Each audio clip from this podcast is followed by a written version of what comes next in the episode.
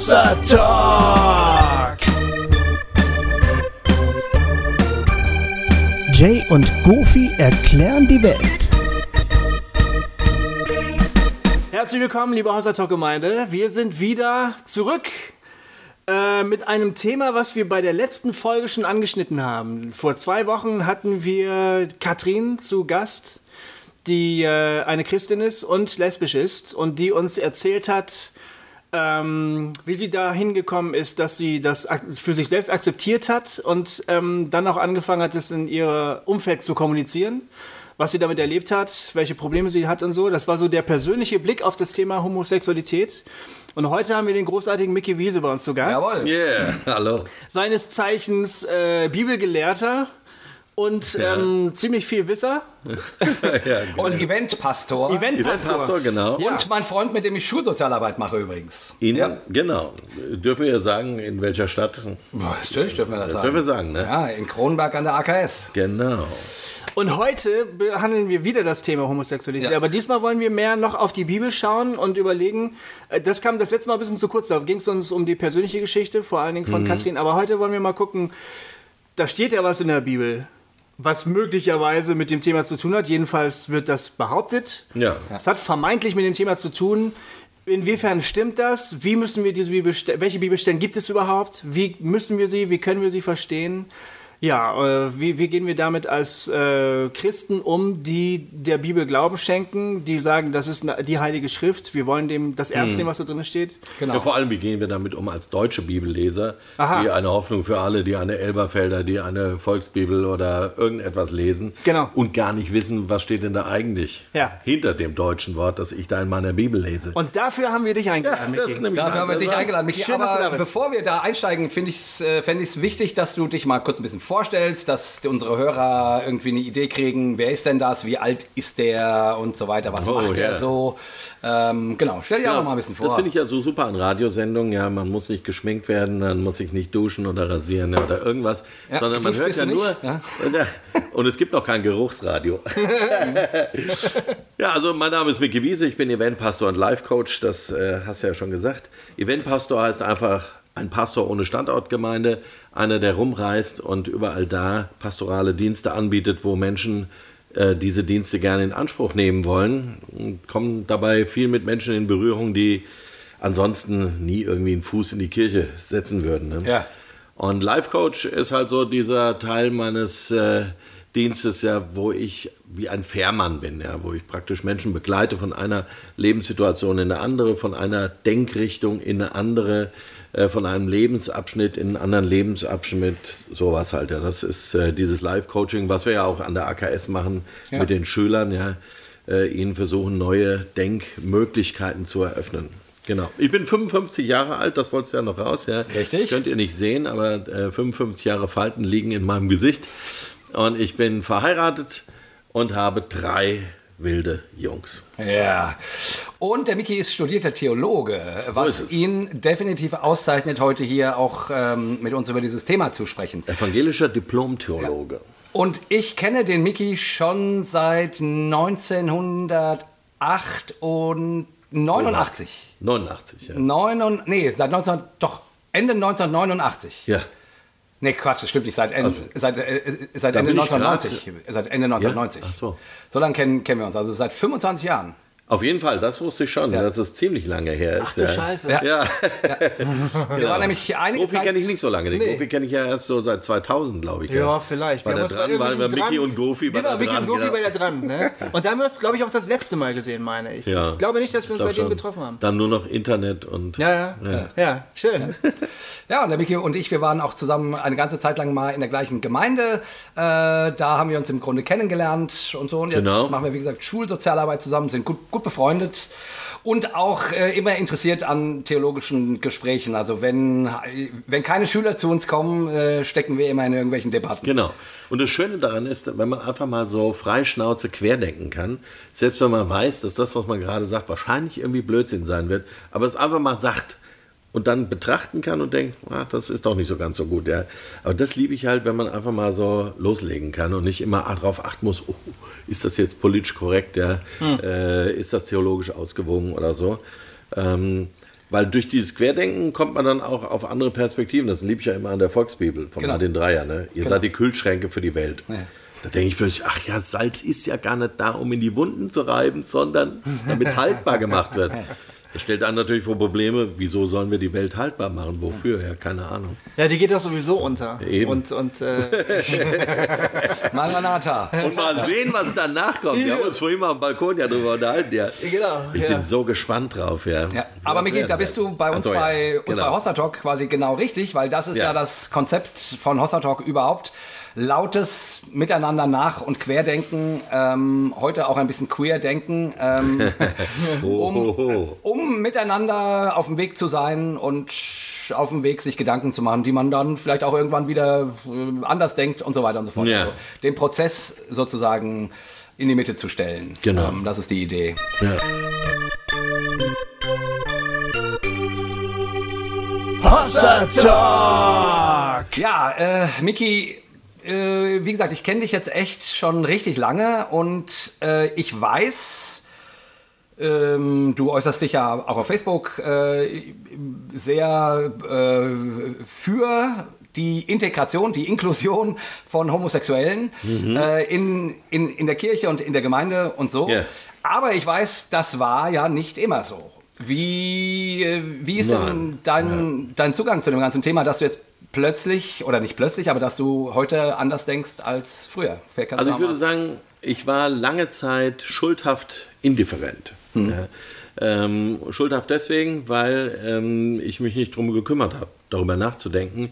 Ähm, ich habe eine ähnliche Geschichte wie Klaus Douglas. Wir haben zusammen Jugendarbeit gemacht im evangelischen Jugendwerk und unsere Lehrer damals haben uns immer gesagt, da braucht ihr gar nicht drüber nachdenken. Homo ist nicht. Ja. Da gibt es eine breite biblische Basis. Ja.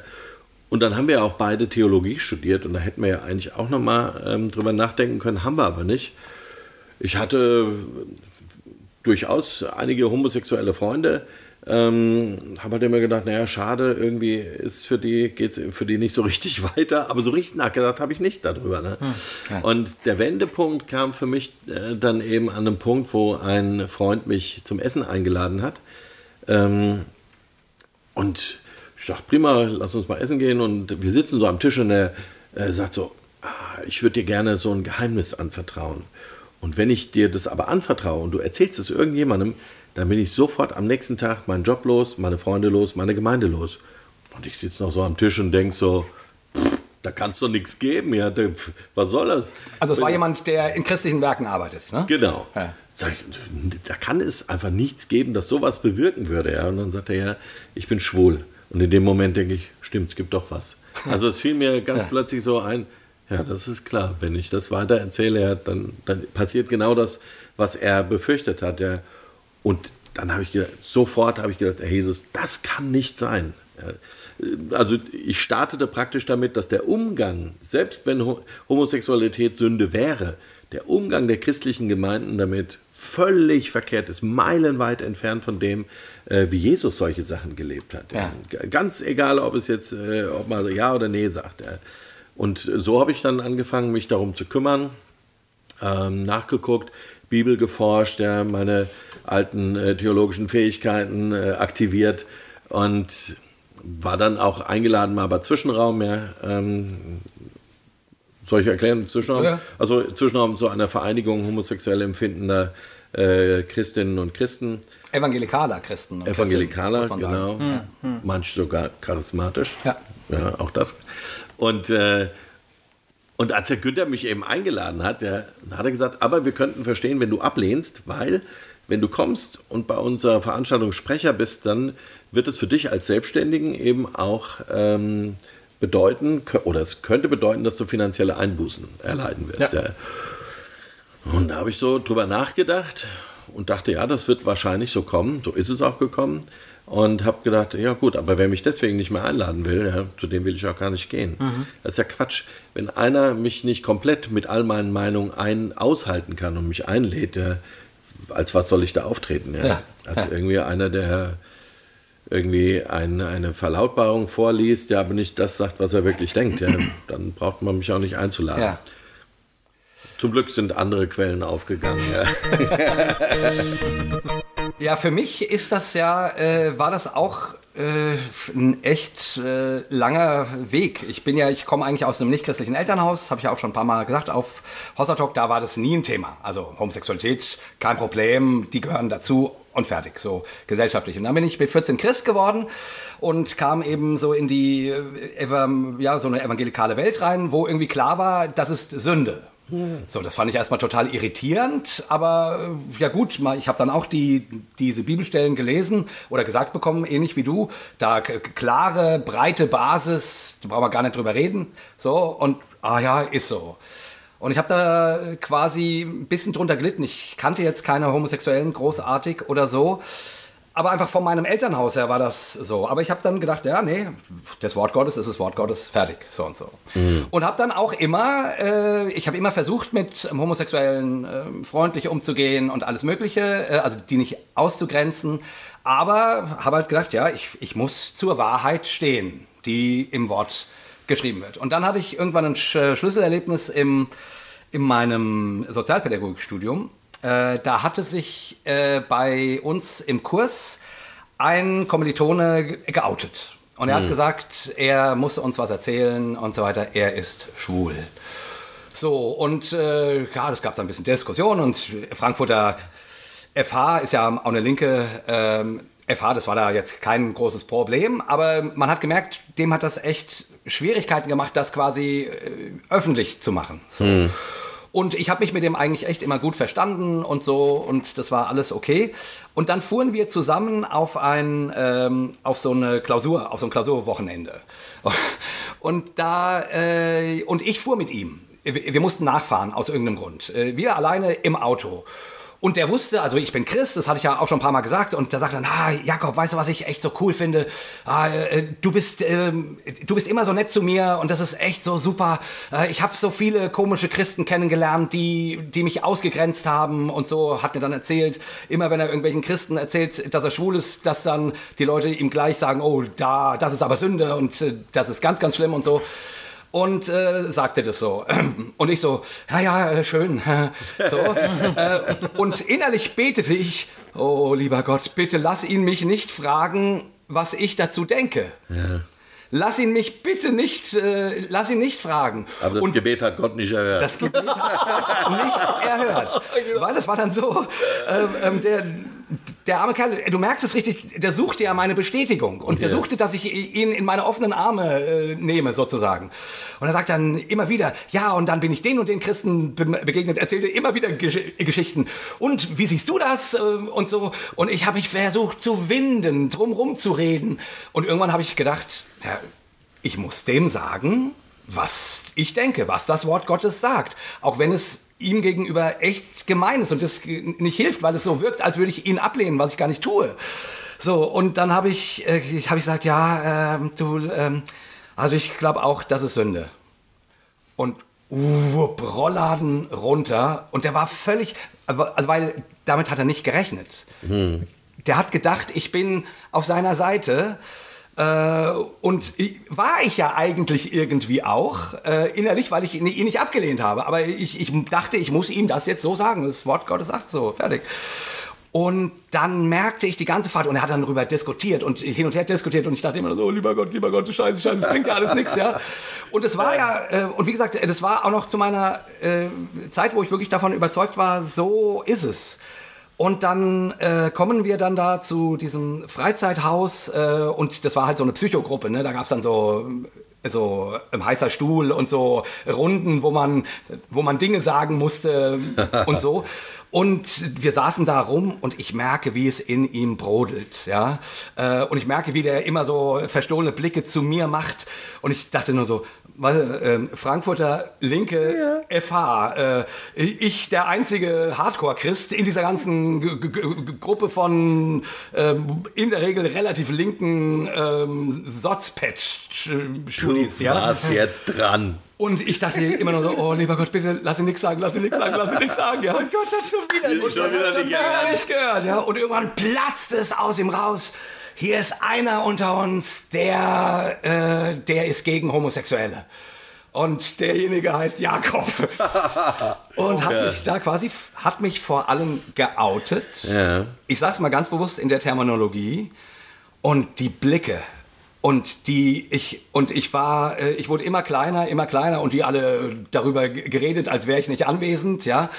Äh, fanden das natürlich auch die meisten ganz, ganz schlimm und so weiter. War ja auch nicht ganz so nett, ja, dich den Haien zum Fraß vorzuwerfen. Ja, genau. Und im ersten Augenblick habe ich damals auch da gesessen und gesagt, ja, das ist die Verfolgung, die wir für Jesus Ja. Christus auf uns nehmen müssen, wenn wir ihn bekennen. Wenn wir zu dem stehen, wofür Jesus steht, dann werden wir lächerlich gemacht vor der Welt und jetzt werde ich hier ausgegrenzt und so weiter. Und ich habe diesen Schuh genau so angezogen, äh, anders hätte ich das gar nicht ertragen, äh, diese Situation. Aber, und ich bin nach Hause gefahren und ich war dann in diesem ganzen Kurs der schwulen Hasser äh, bis zum Ende äh, und so weiter.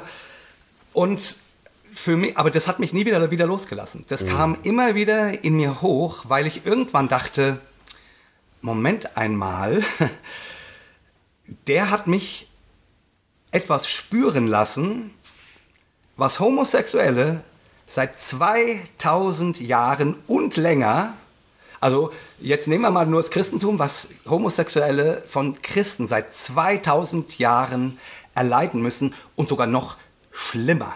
Nicht nur öffentlich bloßgestellt zu werden, sondern verbrannt, ähm, geschändet und alles Mögliche.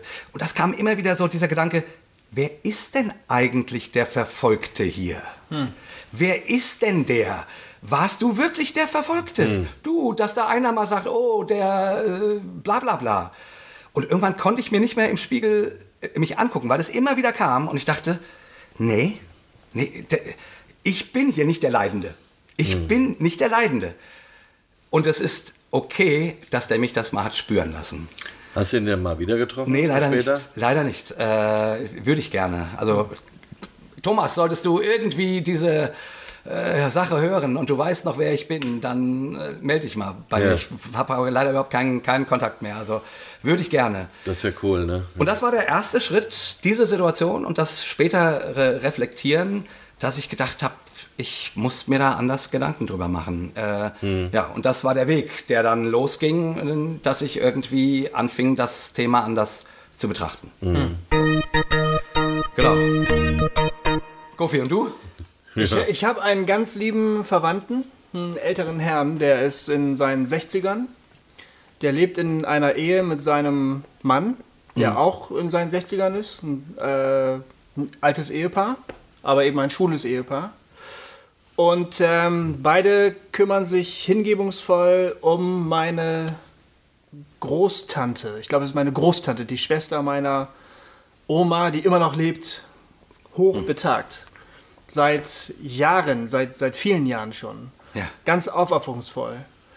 Und ähm, ich habe vor diesem Mann, wie der sein Leben lebt und wie er sich aufopfert für diese alte Frau, immer einen wahnsinnig großen Respekt gehabt. Gleichzeitig war mir natürlich immer klar, weil mir das so beigebracht wurde, in der Bibel steht, die Homosexualität ist Sünde und das ist so traurig, äh, dass die jetzt also auch in Sünde leben. Und ähm, ich, ich weiß nicht genau, ob, ob es Begegnungen mit Homosexuellen waren, die dann irgendwann dazu geführt haben, dass ich gedacht habe, das, hier stimmt doch irgendwas nicht. Ich kann mich an eine Begegnung erinnern, wo ein junger Mann in den Pavillon der Hoffnung kam auf der Expo in Hannover, wo wir in einem Raum gearbeitet haben und ähm, wo, wo man geistliche Gespräche führen konnte. Und der junge Mann kam und sagte, ich bin extra hier angereist, ich möchte gerne Christ werden. Ich habe nur ein Problem, ich bin schwul. Ja. Und ähm, ich höre immer wieder, das geht nicht, Christ sein und schwul sein. Und ich wollte euch mal fragen, stimmt das wirklich?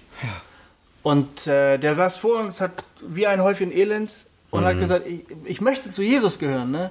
Aber, aber was mache ich jetzt damit? Und wir haben um ihn rumgesessen und gesagt, uh, ah, hm, naja, werd doch erstmal Christ und dann findest du es vielleicht alleine raus oder, oder frag mal Jesus, was der so darüber denkt. Wir haben uns nicht Ist ja getraut. eigentlich eine coole Idee. Ja, wir haben uns aber irgendwie auch drum rumgewunden. Also unsere Überzeugung war, das geht nicht. Krieg dein Ja. Schwulsein klar, dann kannst du Christ werden. Das war jedenfalls die Botschaft, die bei ihm ankam. Er hat gemerkt, dass wir drum rumdrucksen. Und ich habe heimlich gehofft, dass er Jesus fragt und Jesus sagt zu ihm, ist alles in Ordnung. Aber mein Bibelverständnis hat das nicht hergegeben. Er ist, und dann ist er ganz traurig wieder nach Hause gefahren. Ja. Ich glaube, er hat eine ziemlich weite Reise auf sich genommen. Und das, es könnte einer dieser Träger gewesen sein, dass ich mich immer wieder mal gefragt habe, was kann das denn wirklich sein? Ne? Ja. Aber ich habe dann in einem Umfeld auch gelebt und gearbeitet, auch in Marburg, wo es immer war, Wüstenstrom, Nein, das kann geheilt werden, das muss geheilt werden. Äh, wir nehmen die Homos zwar an, aber die praktizierte und so weiter, das geht nicht und so. Und dann habe ich irgendwann angefangen, mir die Mühe zu machen, die Bibelstellen einfach mal zu lesen. Und ich fand die meisten nicht sehr problematisch, aber an dieser Römer 1 Stelle bin ich immer wieder hängen geblieben und habe gedacht, ähm, da steht's doch, da steht das doch, die sind Mann und Frau, äh, Mann mit Mann, Frau mit Frau, Gott hat sie dahin gegeben und ver verdorben, verrucht und so. Und dann habe ich wieder an meinen lieben Verwandten gedacht und habe gedacht, das stimmt doch überhaupt gar nicht. Ja. Das ist ein moralisch hochstehender Mensch. Und da soll mir der, da will mir der Paulus ernsthaft erzählen, siehst du, deshalb ist er verdammt. Das stimmt doch nicht. Nee. Und, da, ja und da, da bin ich ganz lange an der Schleife hängen geblieben. Ich habe Ja. mich auch der Sünde der Indifferenz schuldig gemacht. Ne? Du hast ja gesagt, Ja. das ist eigentlich ein, ein, ein, eine, ja, was war eine Art Wenn man nicht drüber nachdenkt, wenn man nicht äh, sich wirklich darum kümmert, was da steht, wenn man es kann. Ja. Also wenn, wir haben ja Theologie, äh, theologische Fähigkeiten, wenn man die nicht aktiviert, Ja.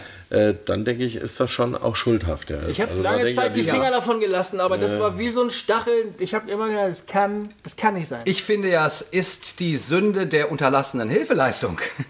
Weil durch dieses Verständnis äh, die ganzen hom homosexuellen Menschen draußen gehalten werden. Und so ähnlich wie, wie, wie du es erzählst oder auch wie, wie das in meiner Geschichte war. Der hatte nicht, der hätte gerne was von Gott gehört. Ja. Was Gutes. Ähm, aber wir machen uns der unterlassenen Hilfeleistung schuldig, demjenigen, äh, weil wir nicht anders können, Ja. ähm, eine, eine offene Tür aufzumachen. Und, und wenn du dann noch die ganzen Geschichten hörst von Menschen, die Christen sind äh, und die versuchen, davon loszukommen, mit, äh, die Katrin hat das beim letzten Mal ja erzählt, äh, mit Psychotherapie, mit Gebeten, mit Befreiungsdiensten, Dämonenaustreibung, noch und noch und noch und was die hat alle mein für... Freund auch alles durchgezogen. hat gesagt, Horrorwege haben. Und wenn ich dann nach, von der Therapie nach Hause gehe, gehe durch die Fußgängerzone und drehe mich unwillkürlich nach einem Mann um und nicht nach einer Frau, Hm. dann weiß ich, okay, Gott, schon wieder nicht geklappt. Mhm. Ja. Ja.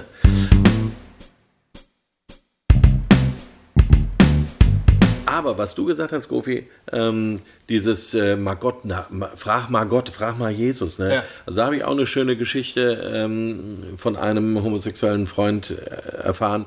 Eine große evangelikale Bibelschule ja, mit einem klaren Statement dagegen.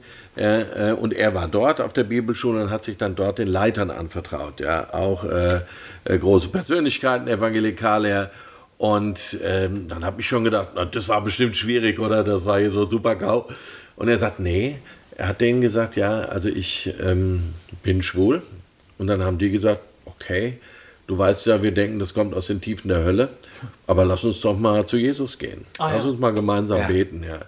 Und das war eben toll. Dann haben die zusammen gebetet und ähm, haben sich gut gefühlt in Gottes Gegenwart. Alle drei haben dann irgendwie Gottes Gegenwart auch gespürt, jeder für sich. Ja.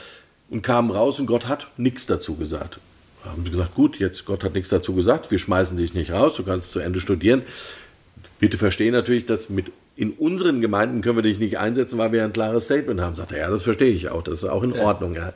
Aber allein dieses Erlebnis, gemeinsam mal Gott anzubeten und so eine Unterschiedlichkeit auszuhalten, ja, das ist für mich die Geistesgabe der Ambiguitätstoleranz. Ja. Das wünsche ich mir so. ja, das ist so ein schönes Wort, du bist gar nicht drauf eingegangen. Ja, ja, also ja. sagt jetzt so, ah. Ich kenn's ja von dir. Ja, ich kenn's ist doch mein Lieblingswort. Ja, ja, ja. Habe ich von Klaus Schönberg, von den Ja. Baptisten. Der sagt das immer, Ambiguitätstoleranz ist das, was bei den Jüngern passiert ist, dass eben der eine ein Zelot ist, der schwört, jeden Zöllner sofort umzubringen und der andere ist ein Zöllner. Und Jesus sagt nichts darüber. Er sagt aber, folgt mir nach. Also davon träume ich eine Gemeinde, die können ja ruhig sagen, wir glauben immer noch dran, Homosexualität ist Sünde. Ja, das sollen die doch ruhig glauben. Aber wenn die in der ersten Reihe sitzen, dahinter sitzen in der Reihe Homosexuelle, die sagen, Gott hat uns so geschaffen, ja, wie wir sind, und wenn sie einfach nur gemeinsam auf Jesus schauen und ihn anbeten, das wäre schon mal ein Riesenfortschritt. Das wäre ein Riesenvorteil. Hossa Talk! Jetzt hast du dich mit der Heiligen Schrift beschäftigt. Du hast irgendwann die. Frage nicht mehr auf sich beruhen lassen. Wie, Ganz wie, genau. Wie bist du denn da vorgegangen eigentlich? Wie, wie hast du es gemacht? Hast du Ja. dir einfach die einzelnen Stellen vorgenommen? Genau, als erstes habe ich mal Wut empfunden, als ich äh, die Stellen zusammengesucht habe und herausgefunden habe, dass meine Lehrer mich damals angelogen haben. Es Ach, gibt was. gar keine breite biblische Basis. Zumindest ist, denke ich, dass acht Bibelstellen in diesem großen Buch, ja, dass man das nicht als breite Basis bezeichnen kann. Definitiv nicht. Also das Definitiv ist nicht. einfach nicht wahr. Ne? Äh, die Homosexualität ist eine ähm, Angelegenheit, zu der Gott eben nicht breit was gesagt hat. Ja? Und jetzt sagen die anderen immer, ja, aber hat nie was Positives darüber gesagt. Ich sage, aber er hat auch nichts Negatives darüber gesagt. Denn, das habe ich vorhin mit diesen deutschen Bibellesern gemeint, das Wort homosexuell ist ja erst äh, Ende des 19. Jahrhunderts erfunden worden, von einem Österreicher, glaube ich. Und erst 1956 ja, taucht das Wort homosexuell zum allerersten Mal in einer Amplified Bible Übersetzung, also eine Übertragung äh, im englischsprachigen Raum auf und infolgedessen dann in deutschen Bibeln. Vorher stand das Wort homosexuell nicht in unseren Bibeln drin. Ja. Ja, ähm, und das ist ja schon mal eine Sache, die zum Nachdenken anregt. Ja. Äh, Homosexualität, so wie wir es heute kennen, gibt es auch noch nicht lange. Also äh, zu Zeiten des Alten Testaments oder so, da war einfach jeder, was weiß ich, wenn er 14, 15 war, ja, zack, wurde schon verheiratet. Äh, da hat er Kinder gehabt, der konnte zwar homosexuell empfinden, aber der hatte ja irgendwie keine Chance, das irgendwie auszuleben. Und er konnte auch nicht sagen, äh, ich will so eine äh, partnerschaftliche Beziehung zu einem gleichgeschlechtlichen Menschen haben. Ähm, die Frauen sind übrigens fein raus im Alten Testament, äh, gegen die wird nie was gesagt. Im Alten Testament zumindest können sie machen, was sie wollen. Ja? also ich glaube, der guten Katrin sagen, wenn sie aufs Alte Testament sich fokussiert, ja, dann ist alles gut. Du willst sagen, quasi der neue Bund hat es für die Frauen äh, schlimmer gemacht. Schwieriger gemacht, ja. Aber ihr werdet sehen, ich werde gleich sagen, äh, dass das auch gar nicht äh, der Fall ist. Ja. Mm, Und dann zumindest, man sieht es zum Beispiel schon eben in, ähm, ich meine, die ersten beiden Stellen, 1. Mose 19, Richter 19 und auch 5. Mose 23, 18, sind Stellen, die kann man einfach aus der Diskussion schon mal rausschneiden. Weil Das es welche? hier, Worum geht's da? Da geht es eben um die Geschichte, wo ähm, die Männer der Stadt wollen die Männer, die bei, äh, einmal die Männer, die bei Lot zu Besuch sind, ja, Sodom und Gomorra, ne? Sodom und Gomorra, die, deswegen Sodomie, ja, Ja. Hat auch nichts damit zu tun, aber egal, diese Männer wollen also die anderen Männer da vergewaltigen. Ja. Eine gängige Praxis von Soldaten, die bis in unsere Zeit hinein ähm, gemacht wird, um eben den Gegner zu demaskulinisieren, ja, um den eben fertig zu machen, zu entehren, entmännlichen, Ja. fertig, äh, wirklich zu zerstören. Ja. So, wenn die wirklich schwul gewesen wären, ne, da kommt doch der und sagt, ich gebe euch mal meine Töchter. Das war dann der andere in Gibea. Ne? Und nee, Ja, Lot seine auch. Frau. Und Lot gibt die Töchter und äh, wollte die Töchter geben und der Dings, äh, der in Gibea, der wollte dann seine Frau geben. Seine Frau, genau. Ja. Die er gerade übrigens erst unter erheblichem Aufwand irgendwo wieder zurückgeholt hat. Ja. Äh, so, die, die will er also geben. Äh, oder der hat sie auch gegeben. Ne? Homosexuellen, wenn man denen eine Frau anbietet, sagen die, was soll das? Was sollen wir mit denen? Ja? Also deswegen kann man das schon mal raus. Da hier geht es nur um Vergewaltigung und Aggression. Ja, und, und, noch, ähm, und, noch, und noch mehr. Ähm, Im im, im Hesekiel, ich habe die Stelle jetzt leider gerade nicht, nicht parat, äh, wird die Sünde Sodoms beschrieben. Ja? Und, dort, und dort steht, wie gesagt, jetzt kein wörtliches Zitat, inhaltlich, und die Sünde Sodoms war, und dann geht es um Gewalt. Es geht um äh, darum, dass die Fremden nicht willkommen geheißen wo- worden sind, also, Genau. dass, also dass man Fremde äh, unterdrückt hat. Homo, also ähm, irgendwas Homosexuelles wird dort nicht erwähnt. Ganz genau. In keinster Weise. Also wenn man Also jetzt das- sagt, die Bibel legt sich selber aus, ja, Also die eigentliche Sodomie ist eigentlich, dass Europa die Flüchtlinge an seinen Küsten ersaufen lässt. Ganz das wäre genau. dann die eigentliche Sodomie. ganz genau. Genau. Und Ganz wenn genau. du die Geschichte von dem Mann in Gibea, ne, der, der lässt, der, der schickt, der wirft seine Frau vor die Tür, die er gerade eben zurückgewonnen hat, wirft er denen vor die Tür. Die treiben die ganze Nacht Mutwillen mit ihr, heißt also, sie vergewaltigen sie aufs Übelste die ganze Nacht, während der drin liegt und schläft. Ja. Eben auch wieder die Sünde, ich kümmere, kümmert mich nicht. Ich liege ja sicher in meinem Bett, ne, sollen die an den Grenzen Europas ruhig verrecken. Ja. Ja. Aber wieso wird die Stelle auf Homosexualität gedeutet? Weil die auch ja, mit den Gästen, also mit den männlichen Ah, Gästen, wollten auch schlafen. Der hat auch so männliche auch- Gäste gehabt. hat Ja, genau. Gäste-. So, das also die muss man schon mal wegmachen. Ja. Bleiben also von den acht nur noch fünf übrig. Und dann kommen wir zu den zwei wichtigsten Stellen, die immer wieder genannt werden. 3. Mose 18, 22 und 3. Mose 20, Vers 13. Ja.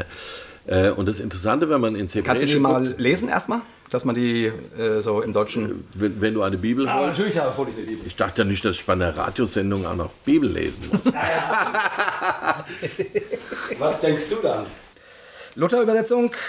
Du sollst nicht bei einem Mann liegen wie bei einer Frau. Es ist ein Gräuel. Ähm, so, und Ja, dann noch genau. Und dann äh, 3. Mose 20, äh, Vers 13. 20, Vers 13. Wenn jemand bei einem Manne liegt wie bei einer Frau, so haben sie getan, was ein Gräuel ist, und sollen beide des Todes sterben. Blutschuld lastet auf ihnen. Genau. So, die wichtigen Punkte sind, was heißt hier, dass ein Mann bei einem Mann liegt und was ist ein Gräuel? Ne? Ähm, ein Gräuel, äh, das klingt schon mal so totschlagmäßig, ne? ähm, da wird ihm gesagt, ja, das ist ein Gräuel. Dann weiß jeder, alles klar, huh, Vorsicht, nicht dran rühren. Eine der schlimmsten Dinge, die es gibt. Äh, Genau. Aber das Wort Gräuel heißt nur, äh, das ist nicht gottesdiensttauglich. Also, wenn du mit deiner Frau schläfst, während sie ihre Tage hat, ist dem Herrn ein Gräuel. Wenn du Schrimps isst, ist dem Herrn ein Gräuel. Wenn du äh, den Bart abschneidest, dem Herrn ein Gräuel. Wenn ein Mann mit einem Mann liegt, ist dem Herrn ein Gräuel. Alles Mögliche. Also, das ist alles nicht gottesdiensttauglich, sondern jetzt müssen wir das dritte Buch Mose uns betrachten und sehen in den ersten 17 Kapiteln, ja, beschreibt Gott exakt, wie er sich das vorstellt, wenn Menschen mit ihm in eine spirituelle Beziehung treten. Da muss die Schale so gemacht sein, da muss hier so ein bisschen Kräuter rein, da muss der Vorhang so gehängt werden, da muss das passieren und hier das Opfer und da. Äh, Also 17 Kapitel lang, ellenlange Erklärung, wie Gott mit seinem Volk in Kontakt treten will. Also es geht um Gottesbeziehung, es geht um Gottesdienst im dritten Buch Moses. Ja. Und dann kommt die Wende, ähm, dass ähm, am Anfang des 18. Kapitels sagt Gott, so und jetzt hör mal zu, mein lieber Mose, Herr, wenn ihr jetzt so nach Kanaan reinkommt, das gelobte Land, das ich euch geben will, äh, dann werdet ihr merken, die haben ganz andere Ideen davon, wie man mit einem Gott in Beziehung tritt. Ja? Die schlafen mit ihren Verwandten, ja, die opfern ihre Kinder dem Moloch, die, die schlafen mit Tieren, die essen Schrimps, alles Mögliche machen die im Gottesdienst, um mit mir in Kontakt zu treten. Und ich sag dir mal, das ist mir ein Gräuel. Das, das taugt nicht. So funktioniert Gottes Beziehung nicht. Ne? Und ähm, das entnehme ich eben daraus, dass, äh, dass er sagt, wenn ihr jetzt da reinkommt, dann sollt ihr euch nicht nach den Gebräuchen ähm, der Völker Kanaans richten. Und diese Gebräuche, das ist im Hebräischen, ist äh, eindeutig ähm, religiös, ein religiös gefärbtes Wort. Das sind also religiöse Gebräuche. Wir gucken immer von heute drauf und denken, die Kanaaniter, das war so ein Volk von Lustmolchen, ja, die alle Christopher Street mäßig mit Federn im Hintern ja durch äh, Kanaan getigert sind und gesucht haben, mit wem sie alle schlafen können, ja. Aber das ist Quatsch. Die Kanadier, das waren einfach hart arbeitende Bauern. Und die hatten ein scheiß Land, ja oft, wo, kein, wo es nicht sehr ertragreich war. Und die haben sich überlegt, wie können wir Fruchtbarkeit in irgendeiner Weise begünstigen? Es muss doch Götter geben, die das alles geschaffen haben. Ach ja, Götter, die haben das alles geschaffen. Dann haben sich überlegt, wo gibt denn noch ein Schöpfungsakt? Ach ja, äh, wenn man in der Sexualität natürlich. Ne? Das heißt, wenn ich hier unten sexuell mit jemandem verkehre und dann eben am besten mit allen möglichen Partnern, ja, damit es auch gut hinhaut, dann nehme ich teil an der Schöpfungskraft des Schöpfergottes ne? und beeinflusse damit die Fruchtbarkeit meines Feldes. Ja. So läuft es. Ne? Und dann haben sie Mir, das mir fällt gerade was ein, kann ich mal kurz ja, ja, klar. Kennt ihr die ähm, Performance-Künstlerin Mar Mar Marina Abramovic? Ich Nee. glaube, die ist Marina Abramovic. Nee. Das Abramovic der- sagt mir was, aber Der ist der, nicht der Besitzer des, äh, von ähm, FC Chelsea, sondern es gibt eine performance Ach, der heißt auch so, ja. Ja, Genau. die heißt auch Abramovic. Und die hat, äh, die hat, macht verschiedene Performances und eine Performance war, dass sie alte Alban, sie ist Albanerin, alte albanische Fruchtbarkeitsriten, also aus dem, aus dem, ähm, aus dem, äh, vom, vom Land Mhm. nachspielen lassen hat. Und da ist es zum Beispiel so, dass ähm, Männer in den Acker äh, masturbieren. Genau. Wirklich? Um, Ja. um die, also das sind Ja. uralte Riten, die Ja, natürlich nicht mehr Ja. gemacht werden, ähm, um, um die Fruchtbarkeit des Bodens anzuregen. Wahnsinn. Und die Frauen heben ihre Röcke und ähm, erschrecken mit ihrer Vulva die Geister, die die Unfruchtbarkeit äh, provozieren wollen. Und dann hat sie das mit einer Gruppe halt nachstellen. Da kann man mit, ähm, Ja. das ist ein ganz interessantes äh, Video auf YouTube, kann man sehen. Da sind dann also Männer, die mit dem Boden kopulieren und Frauen, die also schreiend und ha rufend, also mit nackten Ärschen über den Acker rennen. Und dann spielt sie so Fruchtbarkeitsriten Genau. nach. Ne? Und das erinnert mich daran. Also Ja. das ist, das, ist, das ist glaube ich, das Und die Leute machen das nicht, um, weil sie Spaß dran haben, sondern die haben Ja. das gemacht, damit sie eben überleben Götter- können. Damit sie überleben können. Um, ihre, um, um die Götter auf ihre Seite zu holen. Genau, Ganz genau, genau, ne? um die Natur zu beeinflussen. Ja, und das nennt man eben eine analog-magische Handlung. Das heißt, äh, analog zu dem, was im Himmel geschieht, eben der Schöpfergott, äh, der Fruchtbarkeit äh, ähm, schenkt, ähm, mache ich sexuelle Handlungen hier auf der Erde. Und das Magische ist, dass ich äh, die Vorstellung habe, mit dieser Handlung hier auf der Erde kann ich das, was im Himmel geschieht, in irgendeiner Weise beeinflussen Ja. Was natürlich zuhauf auch in unseren christlichen Gemeinden geschieht. Ja, spende viel, kannst auch viel Segen erwarten, ja, komm immer pünktlich und sei immer da, dann hat Gott dich auch ein bisschen lieber als den anderen, der ausschläft. Ja. Genau, ich, ich wollte gerade sagen, so, so weit entfernt von mancher unserer äh, Glaubensvorstellung ist das ja gar nicht. Ne? Ja, Also, genau. Ne? Und das, was wir da machen, äh, wenn wir viel spenden, um Gott in irgendeiner Weise zu bewegen, ja, dann sagt der Herr auch, das ist ein Gräuel. Ja. Das ist mir ein Gräuel. Das ist nicht gottesdiensttauglich. Du kannst das ruhig machen. Das tut den Gemeindekassen gut. Ja. Aber es taugt nicht dazu, um mit mir in Beziehung zu treten. Das heißt Gräuel. ne? Ja. Und das ist eben dann nicht mehr ein Totschlagargument, sondern es heißt nur, also, so wie der Paulus gesagt hat, alles erlaubt, aber es hilft halt nicht alles. Ja. Taugt nicht alles, ja, um irgendwie mit Gott in Beziehung zu treten. Machen kannst du es ruhig, aber es wird dich nicht zu Gott bringen. also du willst sagen, die, äh, wenn der, ähm, wenn hier ähm, Dr- Dritter Mose sagt, das ist ein Gräuel oder die müssen sogar sterben, da kannst du vielleicht gleich noch mal was zu sagen, äh, dass der, dass Mose damit sagen will, ähm, durch solche Handlungen kann man nicht mit Gott in Kontakt kommen. Genau. Also ich würde ja sagen, Gott hat es dem Mose gesagt. Ja, ja, genau. Aber ist ja egal. Ja. Also irgendwie, jedenfalls kann man damit äh, nicht äh, mit Gott in Kontakt treten. Und die Liste kommt ja jetzt, nachdem er eben sagt, wenn ihr da reinkommt, ja, sollt ihr nicht nach der Weise des Landes, ja, äh, nicht nach ihren Satzungen wandeln. Mhm. Das ist der, So. der Auftakt von Kapitel 18, jetzt was du Genau, gerade das liest. ist der Auftrag Ah, von okay. 18. Okay. Und da versteht natürlich kein deutscher Leser bei dem Wort Satzungen und bei dem Wort Weisungen, da denkt man vielleicht an Folklore oder irgend sowas, aber man versteht nicht, dass es hier um religiöse Riten geht. Mhm. Ja? Äh, Und dann kommt aber diese ganze Aufzählung. Und das ist vom Hebräischen aber, aber klar. oder? ja, das ist vom Hebräischen klar. Und dann äh, kommt diese ganze Aufzählung, ja, ähm, nicht mit deinen Verwandten schlafen, äh, da wird gefolgt von, äh, du sollst die Kinder nicht dem Moloch opfern, dann äh, sollst du nicht äh, mit Tieren schlafen und dann kommt es mit dem Mann und Mann. Ähm, und dann ist mir klar, dass es, äh, also viele sagen dann einfach, naja, die sexuellen Dinge, die sind alle sexualethisch gemeint. Ja. Und die gelten noch. Die gelten doch. Und die anderen Dinge mit Moloch und so, naja, das ist halt nicht mehr. Aber das ist doch Quatsch. Wie kann ich denn eine Liste, die da steht, einfach sagen, ein paar Sachen pick ich weg? Ne? Das, denke ich, ist nicht, äh, da nimmt man die Bibel nicht ernst. Ne? Und deswegen habe ich, äh, nenne ich meine Vorträge auch immer ganz klar, ich will die Autorität des Wortes Gottes wiederherstellen. Man kann nicht einfach was hineinlesen lesen in das Wort Gottes, was da nicht drinsteht. Ne? Sondern muss es ernst nehmen. Und wenn so eine Liste da steht und vorher Gott 17 Kapitel lang gesagt hat, wie es sein soll. Und dann sagt er also so, das funktioniert eben nicht. Ne? So, und dann steht das mit dem Mann und dem Mann. Und da steht eben nicht, ein Mann hat eine homosexuelle Beziehung zu einem Mann. Dann würde man ja die beiden selben Worte, Mann, Mann, ähm, erwarten. Im Hebräischen steht da, ein Mann soll nicht mit männlichem verkehren, ja, äh, wie er mit weiblichem verkehrt. Das heißt, äh, es geht darum, das Männliche ist also wieder ähm, eine Person, die reduziert ist auf das Sexuelle. Ja. Und damit sind meines Erachtens die Tempelprostituierten angesprochen, die es eben überall zuhauf gab. Männliche wie weibliche. Im äh, 5. Mose 23, Vers 18 ist eben auch so eine äh, Geweihte, ein Tempelprostituierte angesprochen. Ne? ähm, die es in Israel nicht geben soll, ja. die es aber dann offensichtlich woanders gegeben hat, ja, eben in Kanaan.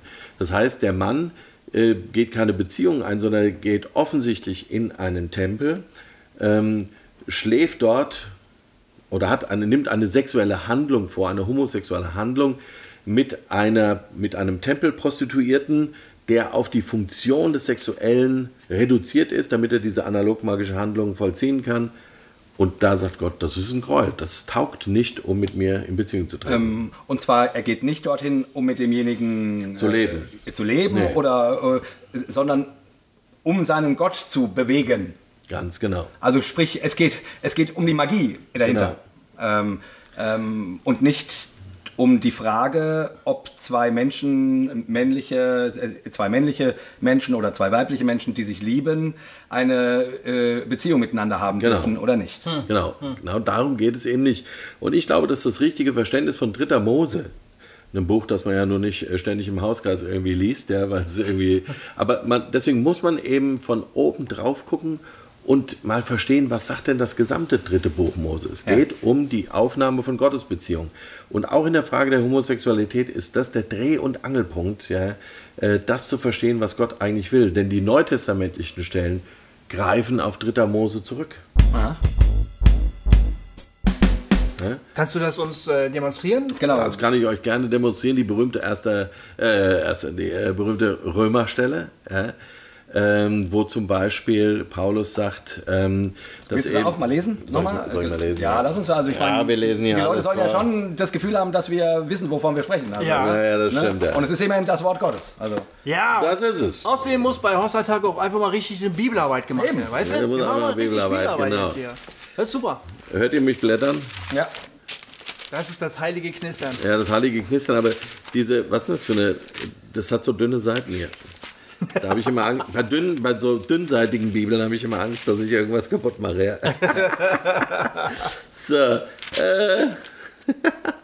so, so, Römer 1. Ja, genau, Römer 1, äh, Vers 26 bis 28, ja, das sind die Stellen. Darum hat sie Gott dahingegeben in schändliche Leidenschaften, denn ihre Frauen haben den natürlichen Verkehr vertauscht mit dem widernatürlichen. Desgleichen haben auch die Männer den natürlichen Verkehr mit der Frau verlassen und sind in Begierde zueinander entbrannt und haben Mann mit Mann Schande getrieben und den Lohn ihrer Verirrung, wie es ja sein musste, an sich selbst empfangen. So, man nimmt jetzt diese zwei Verse raus, ähm, bastelt sich irgendwie ein Messer draus und sagt, so, und damit massakriere ich jetzt alle Schwulen, ist klar. Ja. Ne, so geht es aber nicht. Man kann nicht einfach. Was hat der Paulus denn da gemacht in Rom? Worüber spricht er denn eigentlich? Er sagt, Gottes unsichtbares Wesen, das seine ewige Kraft und Gottheit wird seit der Schöpfung der Welt ersehen aus seinen Werken, wenn man sie wahrnimmt. Ne? Und er, sitzt, er empfiehlt sich also der römischen Gemeinde und er weiß, was passiert gerade in Rom. Jetzt mal so ganz allgemein, ja, Rom ist total sexualisiert, ja, die sind äh, dekadent bis zum Anschlag und da wird äh, jeder äh, nur denkbare sexuelle Genuss wird irgendwie gefeiert. Natürlich von den Reichen und nicht von den Armen. Ähm, die Armen, die würden es natürlich auch gerne machen, ja, und die christlichen Gemeinden sind halt viel auch von Armen bevölkert, ja, für die ist das schon eine arge Versuchung. Die religiöse Komponente, die hier reinkommt, ist, dass ein uralter Fruchtbarkeitskult vom Kaiser ähm, wieder aufgelebt, aufleben, der hat den wieder aufleben lassen. Ähm, ich weiß gar nicht, wie der heißt. Ich habe es irgendwo in meinem Vortrag gesagt, ihr könnt ihn auf YouTube finden und auch euch gerne reinziehen. Ähm, Homosexualität und die Autorität des Wortes Gottes. Äh, auf jeden Fall gibt es diesen alten Fruchtbarkeitskult und der Kaiser hat gesagt, prima, den lasse ich mal wieder aufleben in Rom. Ja, Fruchtbarkeitskult, Sexualität, da stehen die Leute drauf. Äh, wir machen das mal und, wir, ähm, und er, ich verbinde das gleich mal mit dem Kaiserkult. Der, diese Priester äh, dieses Fruchtbarkeitskults waren vom Kaiser beauftragt, den Kaiserkult auch äh, mit diesem Fruchtbarkeitskult zusammen in Rom groß und stark zu machen. Mhm. Ja. Ähm, und daher kommt es, dass eben Paulus sagt, ähm, äh, da sie sich für weise hielten, sind sie zu Narren geworden und haben die Herrlichkeit des unvergänglichen Gottes vertauscht mit einem Bild gleich dem eines vergänglichen Menschen und der Vögel und der vierfüßigen der kriechenden Tiere. Ja. Und das ist der Kaiser. Ja, das ist der Kaiser.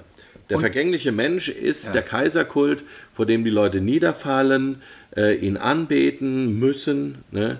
Ähm, Und das im Rahmen dieses uralten Fruchtbarkeitskultes.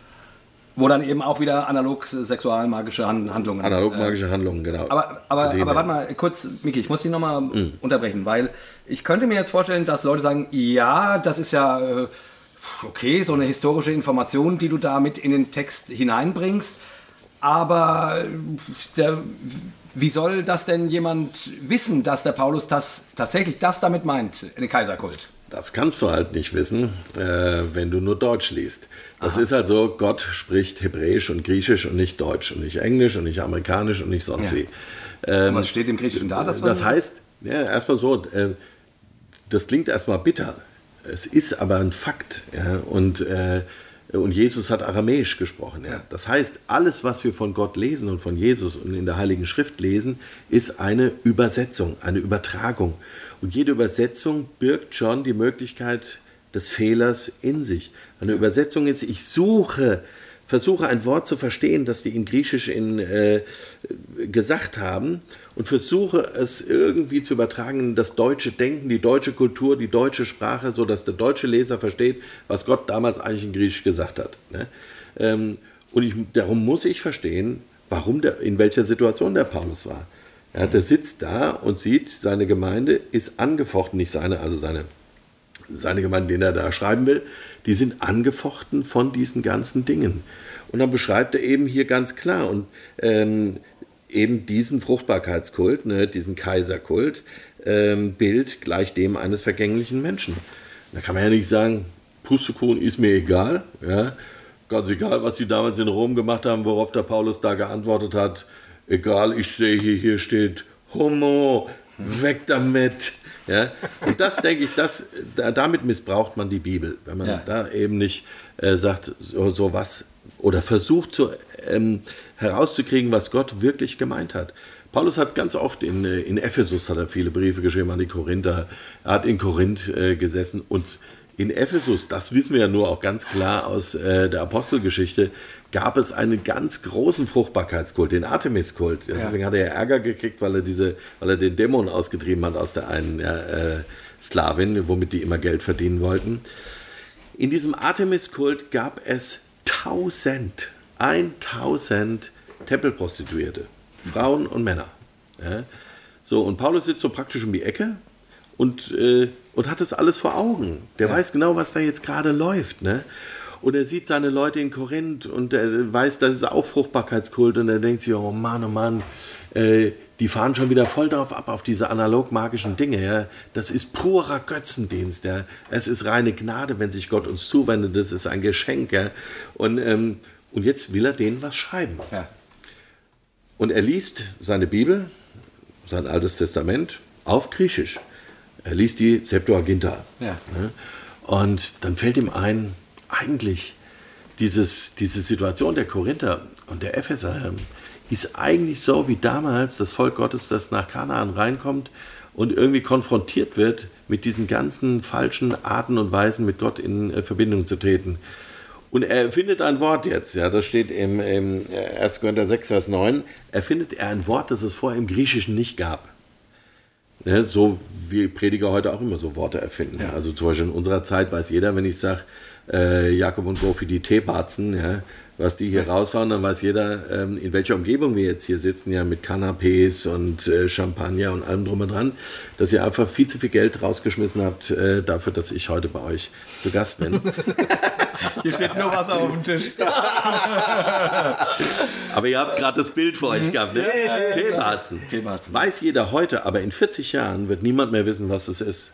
Und äh, jeder wird sich fragen, wenn einer das in der Predigt sagt, die niedergeschrieben worden ist, dann liest einer äh, die Christen, die sollen nicht Teebarzen, denkt sich, Mann, was hat der wohl gemeint? Was bedeutet das? Ja, und der Paulus hat so ein Wort erfunden, das heißt Asenokortai und ist ein zusammengezogenes Wort und heißt im Grunde um übertragen auf Deutsch ein Mann im Bettlieger.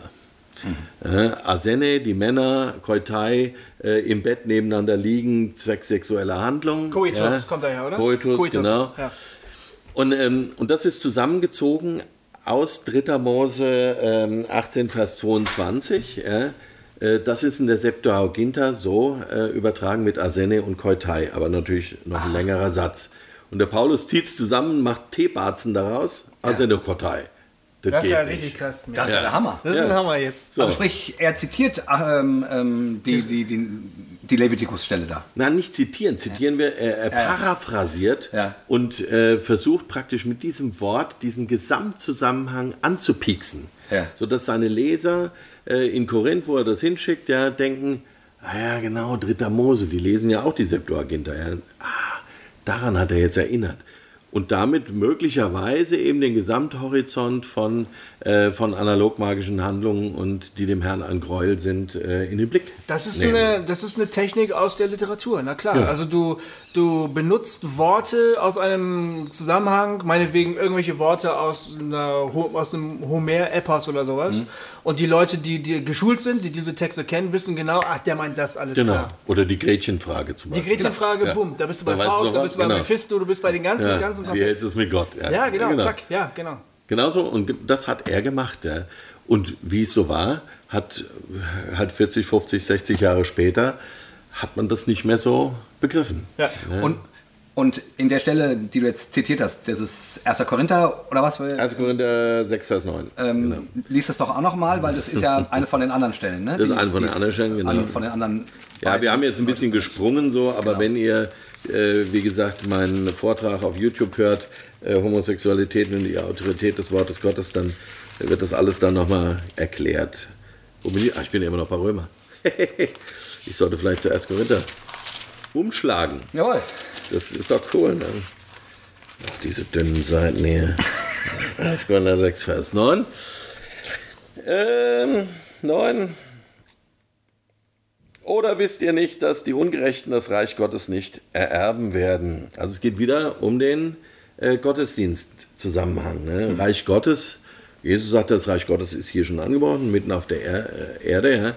Das Reich Gottes ererben heißt für mich nicht, für die ist dann nachher Schluss, sondern das heißt, die können da nicht reinkommen. Also Jesus sagt ja auch, wenn ihr nicht werdet wie die Kinder, könnt ihr nicht in das Reich Gottes reinkommen.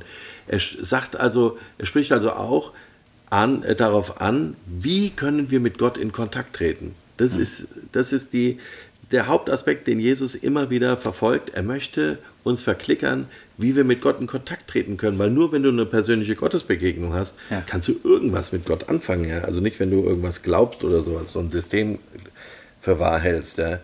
So, lasst euch nicht irreführen. Ähm, jetzt super, Luther. Weder Unzüchtige noch Götzendiener, Ehebrecher, Lustknaben, Knabenschänder und dann noch viele andere werden das Reich Gottes äh, ererben. Ja? Knabenschänder. Luther hat noch Knabenschänder gesagt. Ja?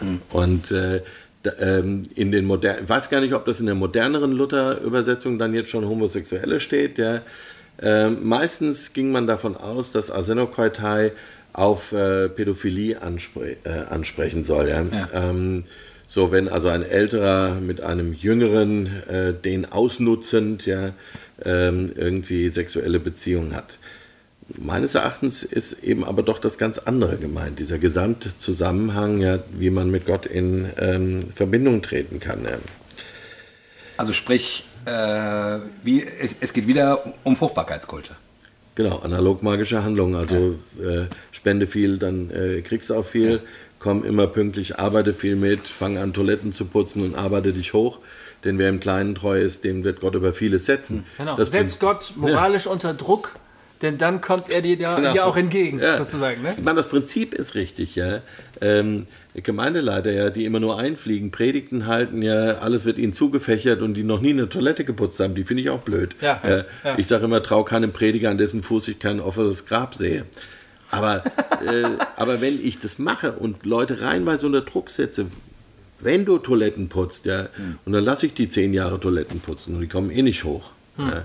Und die warten die ganze Zeit drauf, ich habe jetzt so viel Toiletten geputzt, irgendwie muss doch Gott mich vielleicht nächste Woche äh, sofort zum Gemeindeleiter befördern. Genau, also die, die Idee ist, äh, ähm, also ähm, wir, Gott möchte nicht, dass wir durch analog magische Handlungen ihn zu irgendwas bewegen, Ja, sondern aus Gnade schenkt er. Genau, der Und das heißt nicht, dass wir keine Toiletten putzen sollen ähm, oder dass es nicht hilfreich ist für Menschen, ähm, unten anzufangen oder so Oder viel zu spenden. und viel zu spenden, großzügig zu sein und so weiter, sondern es geht um den, um daraus ein religiöses System zu machen, Genau. ähm, was, was die Gnade Gottes leugnet. Genau, es geht um deine Herzenshaltung.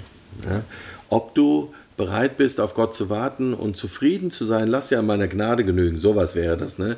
Ich ähm, bin zufrieden mit dem, was Gott mir schenkt. Das hat der alte Papst auch mal gesagt. Der, ähm, ich bejahe mein Leben. Mein Leben ist gut. Und das ist so ein Zentrum von Gottesbeziehung. Ja? Ja. Ich bin glücklich. Nicht, weil ich viel habe, sondern weil ich mit Gott zusammen bin, weil ich mit ihm, äh, mich mit ihm verbunden fühle, ja, weil ich mit ihm reden kann und all diese Dinge. Ne? Und, ähm, und die Christen, der Leib Christi, der reagiert ja doch immer wieder gnadenlos auf, ähm, auf die ganzen Homosexuellen zum Beispiel. Ne? Und diese Gnadenlosigkeit ja, ähm, hängt damit zusammen, dass sie keine Gnade empfangen haben. Das Gegenteil von gnadenlos ist nicht gnädig, sondern das Gegenteil von gnadenlos wäre erfüllt, glücklich, zufrieden, äh, ausgefüllt, ja, äh, mit Gnade beschenkt. Ja, und, und dann erst, wenn man das hat, dann kann man auch gnädig sein. Ne? Ja. Ja, wow, cool. Also, du sagst beim Römer, beim, beim Römer steht aber nicht dieses Asenokot, Nee, da steht- Asenokotai, sondern da geht es um dieses äh, Vertauschung von dem Menschenbild äh, Bild und Das steht Gott. nur einmal, das steht Ja. nur bei 1. Korinther 6. Ah, okay. Also vorher gab es das nie im Griechischen, Ja. ja. da steht es da bei, bei Paulus und danach haben die äh, Kirchenväter natürlich das auch immer wieder aufgenommen und haben halt hin und her überlegt, hm, was wird das wohl bedeuten? Ja? Das hat er wohl gemeint. Das hat er wohl gemeint, der gute Paulus. Ja. Und du hast es rausgefunden jetzt. Nee. ich will mich ja nicht mal mit fremden Federn schmücken. Es gibt viele Theologen, die ähm, in diese Richtung arbeiten und forschen, äh, die das auch rausgefunden haben, ja, und bei denen ich das dann auch gelesen habe. Viele aus dem angelsächsischen Bereich, ja, äh, die das rausgefunden haben, aber äh, natürlich hierzulande auch, wenn man Siegfried Zimmer, ja, Worthaus, sich anguckt oder so. Ähm, Storch hat ja auch ein hervorragendes Buch über Homosexualität äh, geschrieben. Er allerdings äh, geht da, er, zum Beispiel Storch sagt, die Stellen sagen schon, Gott ist gegen Homosexualität, aber wir leben ja im Zeitalter der Gnade, also was soll's. Also ich meine, das Ergebnis ist auch gut. Ja. Äh, Aber wie gesagt, egal welche Forschungsergebnisse du hast, ähm, wir können uns nie sicher sein. Äh, ich kann mir nur vorstellen, dass das für manchen Hörer unbefriedigend ist. Äh, ja, ja, weil, keine Ahnung, und, und demnächst äh, kommt den, der Artemis-Kult äh, dazu und wir beten auch zusammen Jesus an und dann kommen hier die, äh, hier die Pädophilen und wollen auch heiraten und wir beten Also alle ich sag zusammen mal so, an. wenn der Artemis-Kult Jesus anbeten will, dann mache ich das auch mit dem zusammen. Nein, äh, du weißt, was ich meine. Also die, Ja, ja. die, die, die äh, ähm, oder dann, äh, keine Ahnung, oder dann wollen in Zukunft auch die Pädophilen heiraten. Ne? Jetzt hier, das ist ja immer das Argument mit der Ehe für alle. Äh, ähm, und, und, und dann bald wollen die, äh, Die Brüder ihre Schwestern. und die Tiere wollen sie heiraten. Und Tiere wollen sie alle. Heiraten. Und was dann alles kommt, der Dammbruch. Aber, und so. aber da wird, sag ich mal, das ist im wahrsten Sinne des Wortes eine echte Schweinerei, ja, äh, diese Dinge miteinander zu vergleichen, Ja. ja. weil es eben bei der Homosexualität nicht um etwas geht, was irgendeiner äh, tut. Es geht um eine Beziehung auf einer gleichen Ebene. Ja. Bei Pädophilie kann es nie eine Beziehung auf gleicher Ebene geben, weil es immer die äh, Beziehung ist von einem, der mehr Macht hat, zu einem, der weniger Macht hat, um es mal so auszudrücken. Ja. Und der, der weniger Macht hat, ist immer in einer abhängigen Beziehung. Ja. Ja. Und es gibt keine freie Liebe zwischen äh, Erwachsenen und Kindern. Das ist Humbug. Ja. Und Genau, Lass uns also, nochmal zurückkommen auf Mickys äh, Erkenntnisse, theologische ja, ja, Erkenntnisse. genau, da wollte ich ja hin. Weil, Genau. Oh. Nee, nicht, nicht, dass, die, der, und dass wir jetzt uns nee. jetzt weitertreiben. Nein, nein, nein, lassen, genau. ne? Da wollte ich ja hin. Ich wollte Okay. ja sagen, ja, ähm, äh, weil du eben so ein bisschen lax sagtest, naja, und dann äh, sagt der Storch, äh, äh, also der Herr Storch äh, sagt, ähm, äh, Nee, da ist nicht Herr Storch. Storch ist der Name. Schmelzer. Ja. Carsten Schmelzer. Aber Storch ist ja sein. Storch ist ein. Anyway, äh, was ich sagen wollte, jetzt sagt der, äh, ja, die Bibel ist ja voll dagegen, aber wir leben im Zeitalter der, Gran der Gnade, also scheiß drauf. Ähm, und du sagst, ist ja auch okay. Da, Ja. da würde dir jetzt ein, ein guter Evangelikaler vorwerfen, aha, du kommst vom Ergebnis her und nicht, von, nicht vom Wort. Ähm, so, und deswegen sage ich. Und da würde ich eben sagen, ich komme nicht vom Ergebnis her, sondern ich komme von Jesus her. Ja, das ist das doch. Wir kommen nicht von irgendwelchen Ergebnissen oder sonst wie Erkenntnissen. Das ist ja der Punkt, warum, das ist das männliche Prinzip der Kirchengeschichte. Wir kommen von der Erkenntnis her. Erkenntnis heißt, nur einer kann Recht haben. Ja. Ist klar, ne? Du weißt, vor 25 Jahren haben wir im griechischen Restaurant gesessen und haben genau darüber geredet, ja, Ja, beim Souflaki, beim Janis. Und ähm, das ist ein männliches Prinzip. Und jetzt reiße ich noch mal kurz was auf, vielleicht lade er mich ja wieder mal ein zu Hossa Talk. Ja. Hätten wir von Anfang an erkannt, dass der Heilige Geist die weibliche Person der Dreieinigkeit ist und dass wir eigentlich von einer Frau regiert werden, wäre die Kirchengeschichte ganz anders verlaufen. Ja. Äh, weil dann nämlich nicht mehr nach Erkenntnis, ich komme von der Erkenntnis her und meins muss richtig sein, wenn du eine andere Erkenntnis hast, schlage ich dir den Kopf an, der nur eins kann richtig sein. Ähm, dann würden wir nämlich erkennen, dass wie zum Beispiel beim Abendmahl, ja, wir können alle zusammen Abendmahl feiern. Ne? Äh, Und trotzdem haben der Katholik, der Lutheraner, der äh, ähm, Reformierte und der Charismatiker völlig unterschiedliche Vorstellungen davon. Was passiert denn da jetzt beim Abendmahl? Der Katholik sagt ja, das ist Fleisch, der Lutheraner sagt, das ist Fleisch und Brot zugleich, wie Jesus Mensch und Gott war. Ja? Der Reformierte sagt, nee, ist nur Brot und wir denken an Jesus. Der Charismatiker sagt, es mir ganz egal, was ist, Hauptsache wir fühlen uns gut dabei. Ja?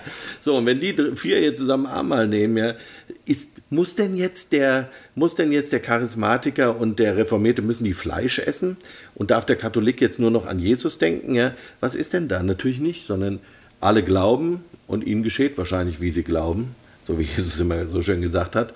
Äh, Und es geschieht etwas in ihrer Mitte, was für uns immer noch unerfassbar ist, weil wir eben Gott nicht in all seiner Größe mit unseren Gedanken ergreifen können, weil er größer ist. Ja?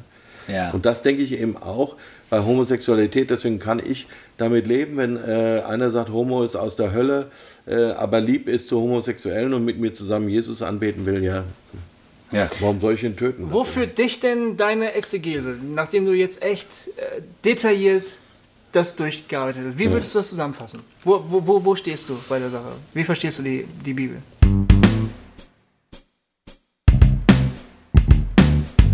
Also, Gott hat in seinem Wort nichts gegen Homosexualität gesagt. Es gibt keine Stelle, in der er etwas gegen Homosexualität sagt. Er sagt sehr wohl etwas gegen analogmagische Handlungen, mit denen wir, die ihm ein Gräuel sind, die also nicht zur Gottes äh, Beziehungsaufnahme taugen. Ja. So, darüber hinaus muss ich jetzt mit Gott selber ins Gespräch kommen und ihn fragen, tja, wie ist das so? Äh, hast du das geschaffen? Ist dir das entglitten? Was ist da los? Aber das muss man eben auf andere Weise klären. Die Bibel kann man dazu nicht missbrauchen, einfach zu sagen, so ist es. Sondern man muss mit Gott verhandeln. Und das ist natürlich viel schwieriger. Das ist weites Land. Ja? Und weites Land macht uns immer Angst, Ja. weil es keine Begrenzungen hat. Es ist nicht schön eng und kuschelig. Ja? Und deswegen stehen wir da so verloren in der Gegend rum und sagen, aha, wie ist denn das jetzt mit Homos, lieber Gott, ja, und so. Meines Erachtens, zu mir, ja, in meiner Gottesbeziehung, glaube ich, dass Gott Homosexuelle so geschaffen hat, wie sie sind. Ja. Ja, weil ich mit Homosexuellen zusammen angebetet habe und die mir auch gesagt haben, sie haben in einer geistlichen ähm, Begegnung, in einer Erfahrung mit Gott äh, genau das zugesagt bekommen, dass Gott sie so geschaffen hat. Wenn ich mir dann die Geschichte betrachte und sehe, dass der Prozentsatz homosexuell empfindender Menschen in jeder Kultur zu jeder Zeit gleichbleibend ist, so zwischen 5 und 10 Prozent, ja, dann denke ich mir, vielleicht hat Gott es wirklich gewollt. Vielleicht wollte er damit einfach uns bereichern. Und dann sagen die, ja, aber was mit 1. Mose und Meere und fruchtbar und überhaupt? Sag ich ja, und Mönche und Nonnen, die sind auch nicht fruchtbar und mehren sich. Genau, das wäre jetzt die nächste Frage. Was ist denn mit dem Argument, ähm, aber die Schöpfungsordnung, da hat Genau. doch Gott klar gesagt, als Mann und Frau schuf er sie, damit sie sich vermehren und so weiter. Ja, und ich glaube, das ist Gottes Masterplan. Genau das ist, äh, Gott hatte gesagt, so muss es eigentlich funktionieren, damit äh, die äh, Menschheit auch bestehen bleibt. Masterplan. Und wenn 90 Prozent ähm, Ja, wir können ja auch sind. Also zu mehrfach, mehrfachlich, mehrheitlich ist es ja auch so. Ja. Ja, genau. 90 Prozent sind hetero. Die machen dran. das gut. Jetzt rechnen wir auch die Mönche und die Nonnen ab und rechnen auch die ab, die keine Kinder haben wollen, wie in Deutschland so viele äh, Oder und kriegen so, können. Oder nicht kriegen können und all das ja. So, dann bleiben immer noch genug übrig, sagen wir vielleicht 70 Prozent bleiben immer noch übrig, Ja. die das machen. Ja. Und die, ähm, was ist mit den Homosexuellen? Ja, tja, die Homosexuellen könnten zum Beispiel Waisenhäuser leeren. Sie können ja keine eigenen Kinder kriegen, die könnten aber welche adoptieren. Ja. Ja, genau. Ganz genau. Und die Frage ist natürlich, äh, nur weil dort steht, ähm, quasi ähm, als Mann und Frau schu- schuf er sie, seid fruchtbar und mehret euch, damit ist ja nicht gesagt, dass es daneben keine, äh, keine andere ähm, Art von Lebensentwurf geben kann. Ja, zum Beispiel Twitter. Ja. Oder eben, äh, wie du Ja, sagtest, was äh, das ist auch Betriebsunfall Gottes oder so, das we- weiß ich nicht. Ja. Aber äh, ist auch noch eine Form, die es gibt. Es gibt wenige, ich glaube 10.000 in Deutschland, ja, die beiderlei Geschlecht geboren werden. Ja. Ähm, Aber nur ein einziger Fall reicht, um die Lehre von der Schöpfungsordnung zumindest massiv zu hinterfragen. Also wenn du, wenn du von der Schöpfungsordnung kommst und sagst, Gott hat das so festgelegt und dann hast du zwei Twitter mit, mit Geschlechtsmerkmalen beider Geschlechter. Da- Das, das stellt eine massive Anfrage an dieses Gott hat das so gemacht. Ja, was hat er denn bei denen dann gemacht? Ne? genau. Hallo. Und damit denke ich, ist man viel besser beraten, wenn man sagt, Gottes Masterplan. Ja. Genau. Und die Frage eben, worum, worum geht es Jesus? Geht es Jesus darum, äh, äh, die, den Auftrag von seid, seid fruchtbar und mehret euch äh, umzusetzen? Oder geht es ihm darum, der Menschheit klarzumachen, dass alle Menschen Brüder und Schwestern sind, eines Gottes, der versöhnt mit ihnen zusammen ähm, das Reich Gottes in die Welt hineinliebt? Ja, ich glaube ja, es geht Jesus darum, uns nach Hause zu holen, ja, und sicher eine sichere Passage nach Hause zu gewähren. Deswegen bin ich auch so gern Fährmann. Ja. Ich glaube, äh, diese ganze Geschichte von Kreuz und Auferstehung, die Erlösungsgeschichte, ist doch die Geschichte davon, dass den Menschen wieder eine sichere Passage gewährt wird nach Hause, ja, weil wir in der Entfremdung, in der Fremde leben äh, und ja spüren irgendwie, dass wir nicht erfüllt, nicht zu Hause sind. Ja. Und ich glaube, dass das äh, das Ding ist, was Jesus eigentlich bringen wollte. Ja.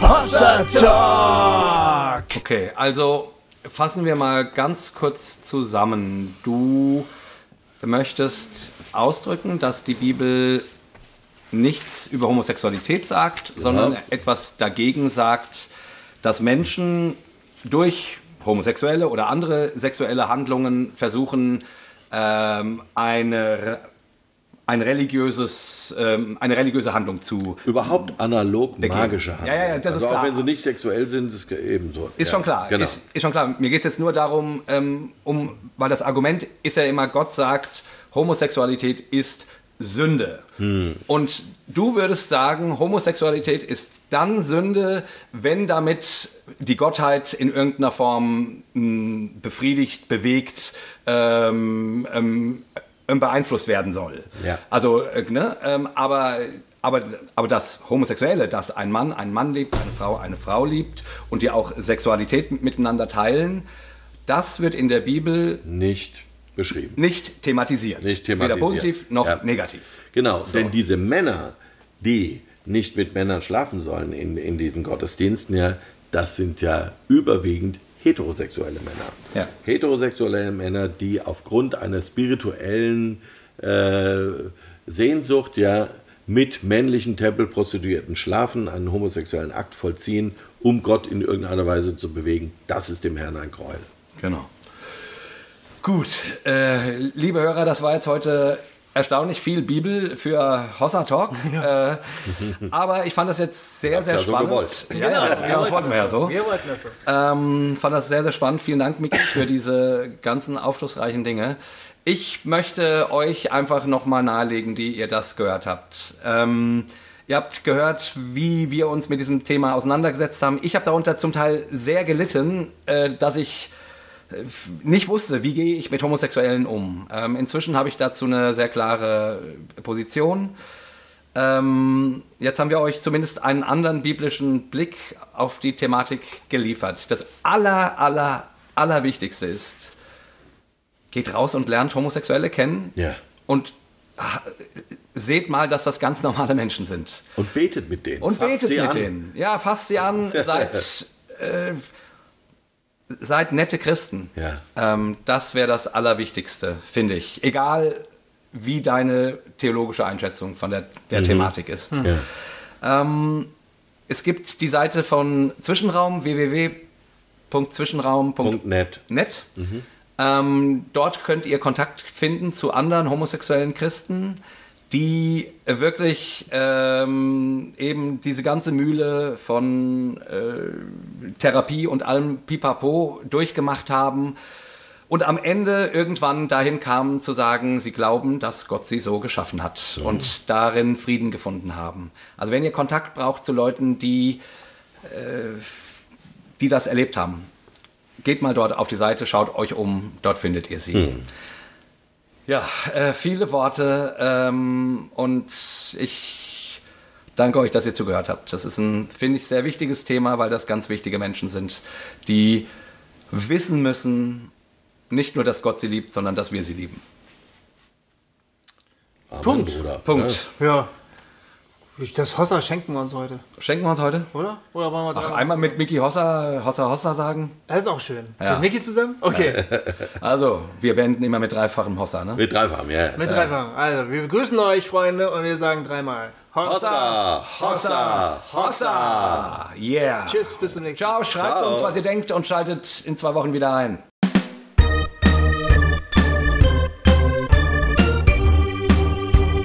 Hossa Talk! Jay und Goofy erklären die Welt.